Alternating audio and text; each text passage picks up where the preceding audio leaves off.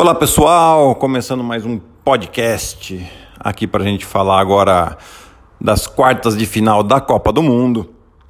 E antes da gente começar a falar dos jogos, é, só falando das minhas redes sociais para vocês: Giovanoni12 no Instagram e no Twitter, Guilherme Giovanoni no Facebook. E tem o blog também, que é o ggblog.com.br, que em breve teremos muitas novidades por lá também. Mais um recadinho é que hoje, hoje é, quinta, hoje é quarta-feira, né, dia 11 de setembro, e eu lancei lá uma, um, um cupomzinho de, de desconto aí da Netshoes lá no meu Instagram. E vai ter bastante coisa disso aí também, tá? Então, sempre que eu tiver alguma promoção que eu fiquei sabendo, eu vou colocar lá para vocês, tá bom? Ou nas outras redes sociais também. Bom, vamos lá. Eu quero começar dizendo que eu não entendo absolutamente nada de basquete, gente, porque as minhas previsões aqui é tudo meio errado, né? É, eu previ aí uma uma final com a Sérvia, né? E a Sérvia já nas quartas de final saiu derrotada pela equipe da Argentina, né? Então vamos começar falando por esse jogo, falando desse jogo, né? É uma Argentina que teve uma atuação espetacular, tanto de campasso como de escola.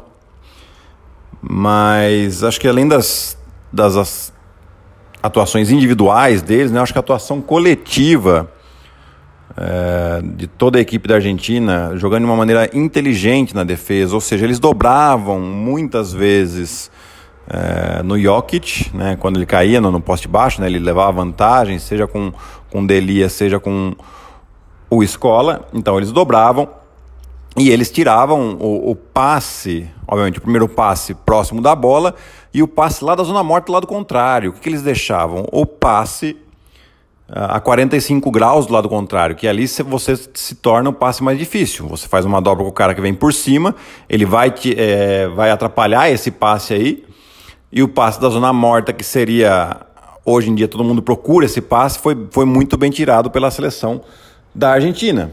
Né? Então isso deu uma travada aí no, na movimentação de bola da Sérvia. Outra coisa que eles faziam muito bem é quando tinha rotação, eles tiravam a bola de três, faziam com que os jogadores sérvios é, partissem para o drible parado de jump, de dois, que é hoje o arremesso que tem menor percentual de acerto é, em estatísticas. Né? Então, assim, é muito bem seguido o plano de, de, de jogo.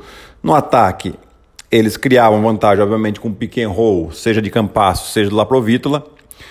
Não hesitavam no arremesso de fora, quando a bola vinha de, de, de, de dentro para fora, né? E com isso é, tiveram um ótimo aproveitamento. E no final do jogo, obviamente, Escola e Campasso assumiram a responsabilidade, que era o que a gente já esperava que eles fossem fazer. Vitória gigante da Argentina, né? E menção mais do que honrosa ao grande técnico Sérgio Hernandes, que eu tive o prazer de trabalhar com ele por uma temporada. A outra quarta de final de ontem, né, de, de, de terça, na verdade, é Espanha e Polônia. É, a Espanha confirmou o favoritismo. Eu acho que a Polônia é uma das, das surpresas aí da, do Mundial.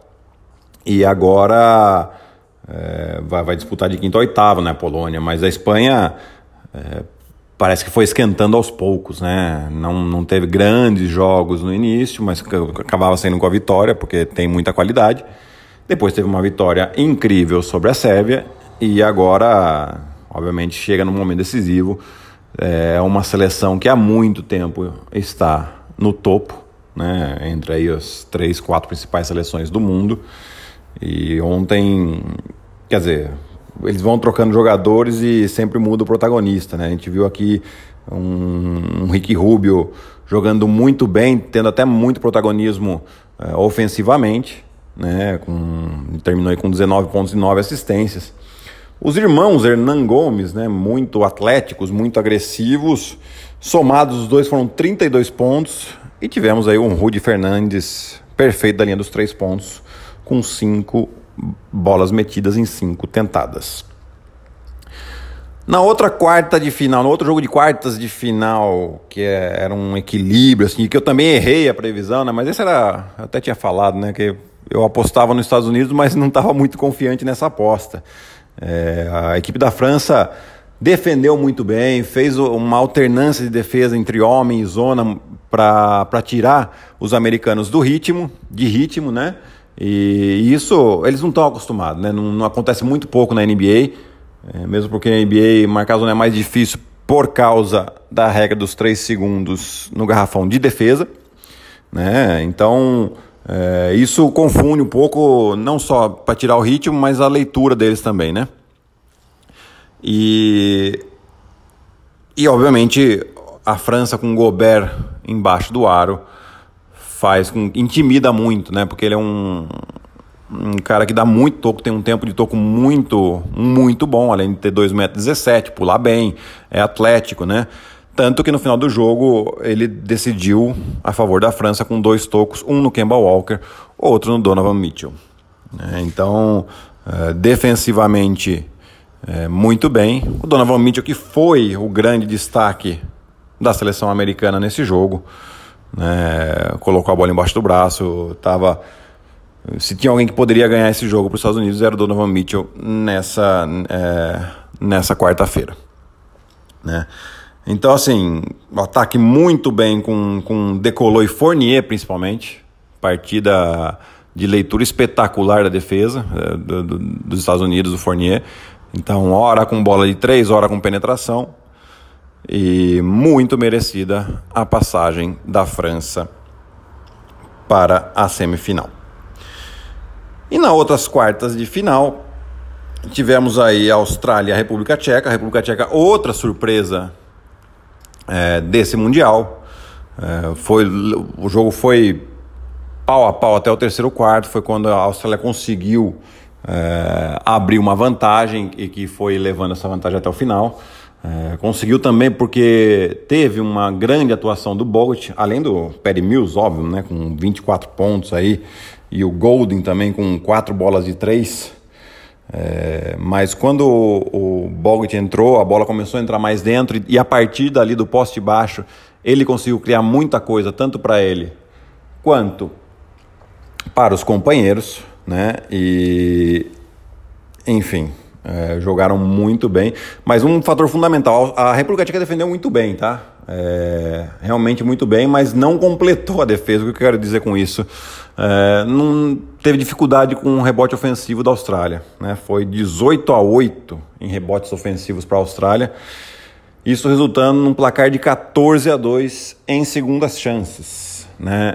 Então, isso machucou demais a equipe da República Tcheca. Se a gente pega a diferença do jogo, foram 12 pontos, a mesma diferença em pontos de segunda chance.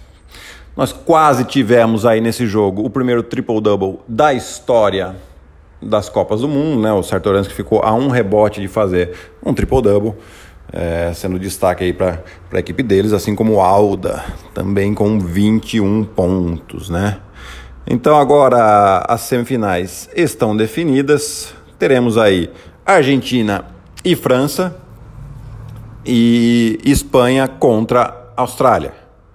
É difícil a gente é, citar os favoritos aqui, é impossível. Mas eu vou dar meus palpites, tá? Muito provavelmente eu vou errar, né? Mas eu acredito em uma final entre França e Austrália. Tá certo, pessoal? Então eu volto no podcast aqui depois das semifinais de novo para falar com vocês. Fico por aqui. Até lá. Um abraço, pessoal.